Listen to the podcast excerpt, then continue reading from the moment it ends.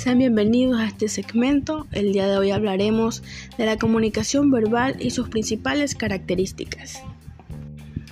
Entre los diferentes tipos de comunicación, podemos asegurar que la comunicación verbal es la más efectiva. De esta manera no hay forma de que se pierda el mensaje entre el emisor y el receptor.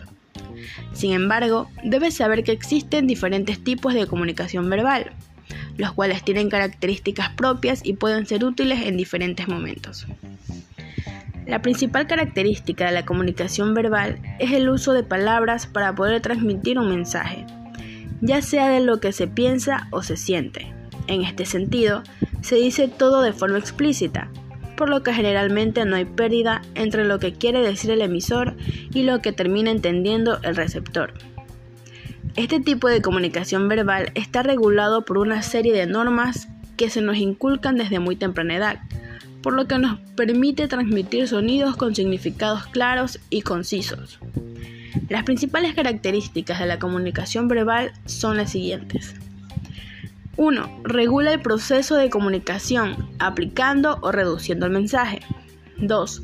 Puede variar dependiendo de la cultura. 3. La forma más evolucionada de comunicación oral es el lenguaje articulado. 4. Utiliza el canal auditivo. 5. Es efímera y puede ser retractada. 6. Utiliza movimientos y gestos junto con las palabras. Y por último, tiene una síntesis bastante diversa y elaborada. La comunicación verbal se caracteriza además por su inmediatez, interactividad y la intertextualidad que posee.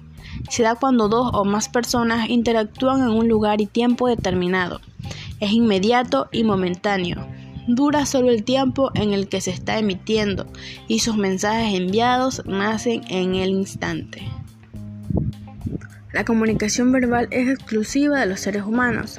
Solo los seres humanos tenemos la capacidad del habla y por lo tanto no es posible que exista comunicación verbal en otras especies. También requiere del uso de un código común. La lengua utilizada, así como las palabras utilizadas que se derivan de ella, deben ser conocidas tanto por el emisor como el receptor del mensaje se expresa a través del habla. Si la lengua es el código, el habla es el acto que permite la materialización de dicha lengua, bien sea a través de la expresión oral o escrita. Requiere el uso de conceptos. En la comunicación verbal es imprescindible el conocimiento y uso de conceptos para poder decodificar el mensaje.